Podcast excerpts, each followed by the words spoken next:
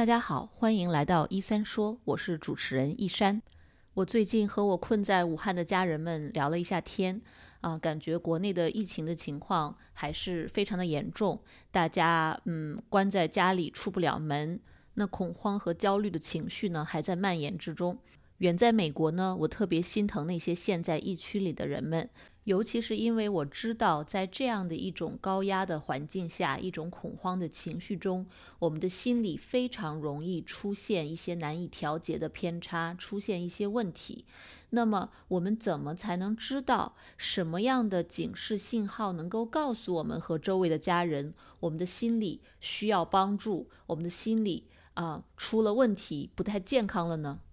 那带着这些问题呢，我今天请到了美国加州亚裔康复中心的心理咨询师、临床社工于杰，来和我们一起聊一聊，呃，疫情下我们应对压力和危机的这些心理的症状和警示信号。这里是小广告时间，你对自己的睡眠不满意吗？你每天都觉得又累又困吗？你担心自己睡得不好会影响自己的身体健康吗？晚上睡不着，睡不深，白天无法集中注意力，效率低下。欢迎查看我的睡眠课程，mindbodygarden 点 com 斜杠 sleep，教你如何在一个月内科学的摆脱失眠困扰。于姐你好，欢迎来到一三说。你好，医生。我们是互相认识了一段时间了，那听众们可能还对您不了解，要不要先跟大家介绍一下自己呢？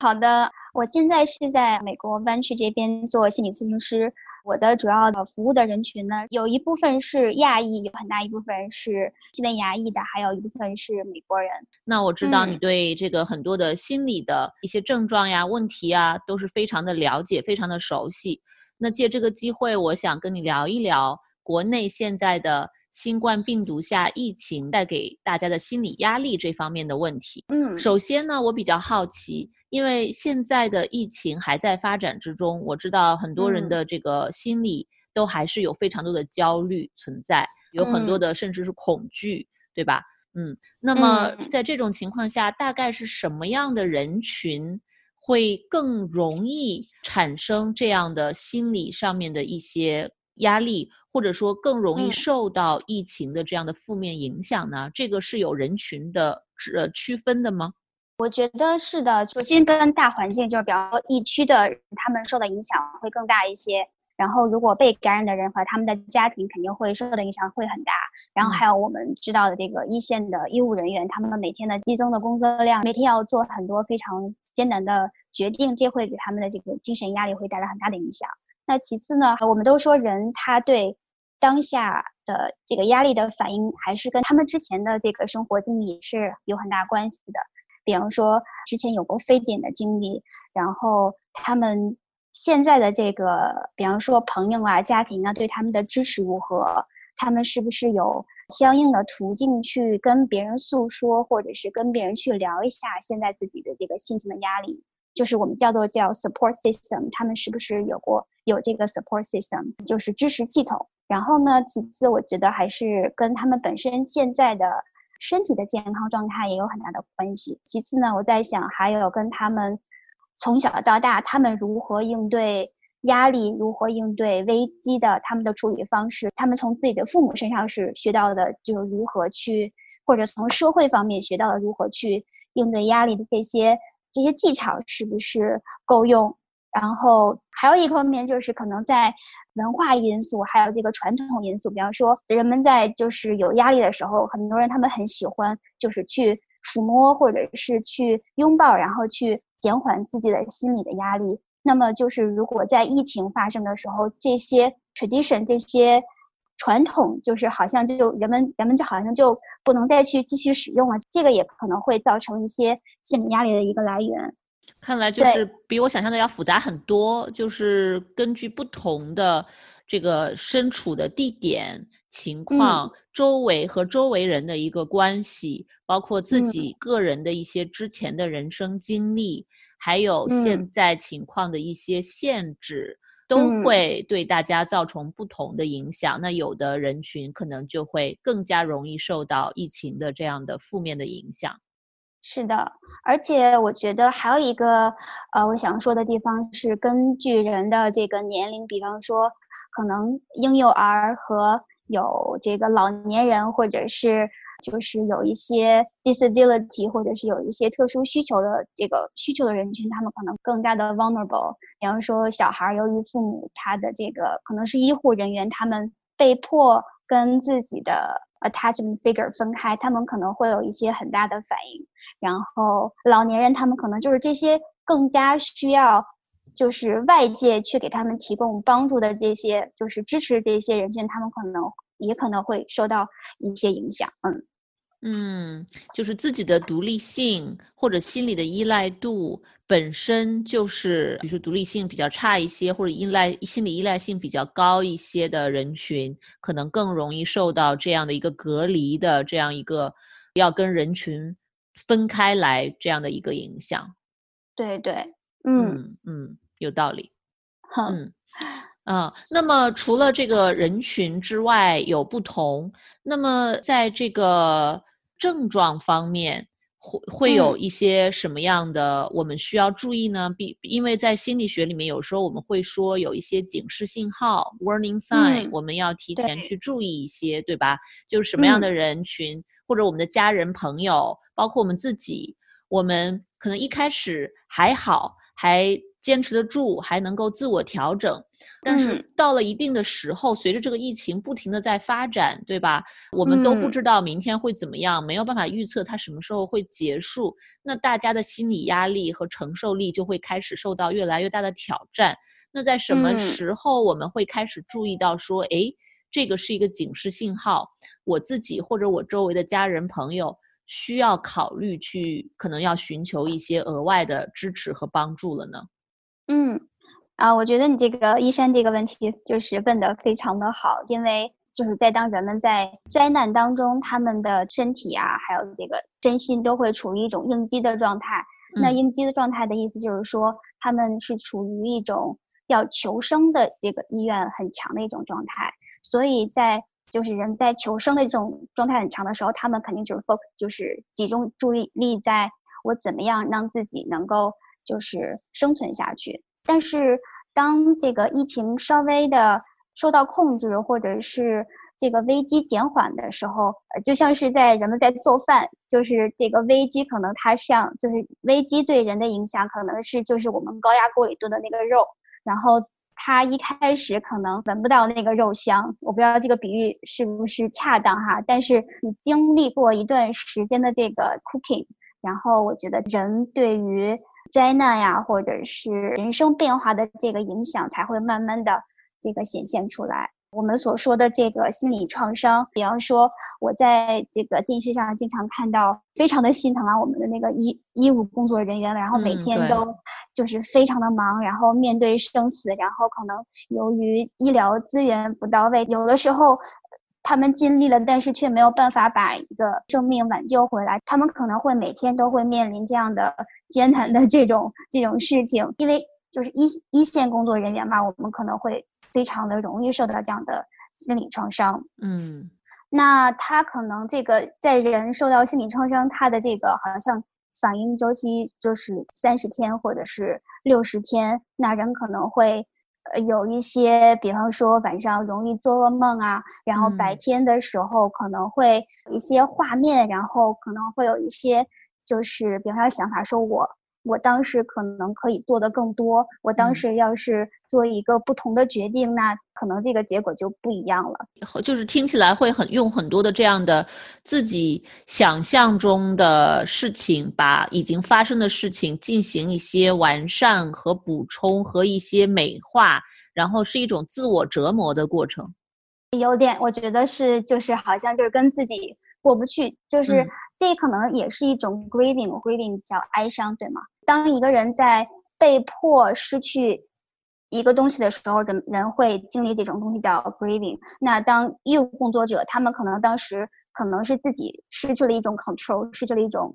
觉得自己可以，但是却没能够做到的事情，他们也可能也会经历这样的一种 grieving。那他就会经历这样的一一个叫 bargaining 的阶段，就是不断在回想，说我我本来可以这样做，但是我却没有。因为我们平常在精神健康的状态下，我们是有足够的我们的思维方式啊，这个思考的过程是有足够的空间或者是足够的时间给我们去叫怎么讲，叫我们发呆，或者是我们可以放松，我们可以什么都不想，然后我们也觉得非常的 OK。可是，就是当人处于创伤应激状态的这种症状的时候，他的大脑好像是没有办法停下来的，同时也会影响到这个身体的状况。比方说，他失眠，因为他的身体一直处于一种 hyperarousal 的状态，就是他的身体的能量一直都处于一种高位的状态，所以就会导致失眠呀这样的一些状态。就整个人的这个精神太亢奋，整个人的能量一直处于一个很积极的。在积极的处理这种生死相关的事情，不管是自己相关的，还是周围的这个工作上患者中，呃，要处理的这些生死相关的这种大事的时候，所以整个人都是一直处在一个兴奋状态。对，不是说他主观意愿去想要去不断的让自己的身体去运行，可能就是他当时的那个应激状态，他没有办法停下来，就像是我们身体有一个。Alarm system 就是叫探测危险的这么样一个探测器，它可能它的功能有点缺失，就是当它正常运行的时候，我们知道什么时候是安全的，什么时候什么时候是危险的。当人受到创伤的状态下呢，它的探测器就失去了功能，可能它一直都觉得不是很安全，所以它一直会在一直这样的一个应急状态下运行。对，就是是的，这种安全感的缺失，我觉得对很多人现在来说都是非常大的一个挑战。不论是一线的医护工作人员，还是普通大众，像你刚才前提到的，如果是自己的身体有点任何的症状，头疼、感冒之类的，尤其会非常的紧张。是的，是的。嗯，对，这个可能又又是另另外一个就是想要探讨的话题，好像也是同样一个话题了，就是说当人的身就是怎么讲，可能叫做 trigger 吧，就是 trigger 叫呃刺激源还是刺激源？嗯，就是比方说人他在经历了。比方说重大疫情，觉得自己的生命会受到威胁的时候，他的身体会本能的觉得我要提高我的警惕性。但是当疫情，就比方说新闻讲说疫情已经平息了，我们的思想知道它平息了，但是可能我们的身体还停留在哦，我觉得我还要时时刻的保护自己。那每当自己有这个感冒、发烧、咳嗽，然后胸闷的这种状态的时候，那可能它就是一个刺激源，它就会把你。当时的那种恐惧的感觉，然后重新的刺激出来，然后你就好像就是重新的体验到当时你的那种恐惧的感觉。嗯，是的，就是当哪怕是当这个事情这个刺激源过去之后，这种恐惧的情感，这种焦虑的感觉，还是会印刻在我们的身体内部，还是会可能会持续一段时间，而且有可能是在这个危机过去平复之后，我们才更多的爆发。对对，嗯嗯，对，因为我知道，像我治疗失眠的话，失眠就是这样，对吧？这个刺激源过去之后，我们当下是用失眠的一个状态去应对威胁，那么这个刺激源过去之后，我们就会很多人会慢慢的演变成慢性失眠。呃，我觉得您说特别对，就是现在接的这个亚裔的来访，也包括一些东南亚那边的，就是亚洲人。我们面对压力的那个反应的躯体化症状非常的多，就是一般我们好像没有那个语言说，我觉得我抑郁了，我觉得我好像受创伤了，我觉得我很很焦虑。就是很多人第一个信号是注意到自己睡不着觉，说我胸里边就是好像闷了一口气，觉得我会头疼头胀。然后还会有一些感觉很绝望，比方说 我这个是不是好不了了？因为感觉这些 negative self talking 就是消极的这种自我暗示的会比较多，嗯嗯，这也是一个警预警信号吧。嗯，对对，这个是个很好的信号，就大家要看自己的躯体症状是不是很多，自己的这个负面的思维，就是这种负面的自我对话是不是很多，而且是不是到了一种严重干扰自己的这样的一个程度？听起来，是的，是的，嗯嗯，所以听起来这个自我觉察在整个的过程中，不管是现在的应激状态下，还是在危机过去后平复之后，大家的这种自我症状的。觉察，包括躯体的症状和内心的一些症状，都还是需要注意的。对的，嗯，对，所以这些是一些我们常见的一些警示信号。嗯，那大家可以通过这些信号去了解自己，然后也帮助周围的家人、朋友、同事去观察。那今天的采访就到这里。就像于杰咨询师跟我们分享的，大家的自我觉察力非常的重要啊。当我们能够更好的了解自己的身体给我们的这些信号。那么我们就能够更好的去找应对的方法。同样的，我们也想要去从周围的家人和朋友身上去观察这样的信号，去及时的能够帮助他们。像现在我知道国内有很多好的急救热线，啊，有好的咨询师可以帮助大家应对这些危机中的心理的挑战。那今天的节目就到这里。如果您想更多的了解靠谱的心理学知识和我们的工作呢，欢迎订阅我们的公微信公众号一三心理，或者来我们的诊所网站做客 mindbodygarden 点 com。如果您想更多的了解睡眠相关的知识，也可以去听我的另外一个 podcast Deep into Sleep 啊，这个在美国的各大网站都可以找到，是英文的一个音频节目。那么非常感谢大家允许我的陪伴，我们下次再见。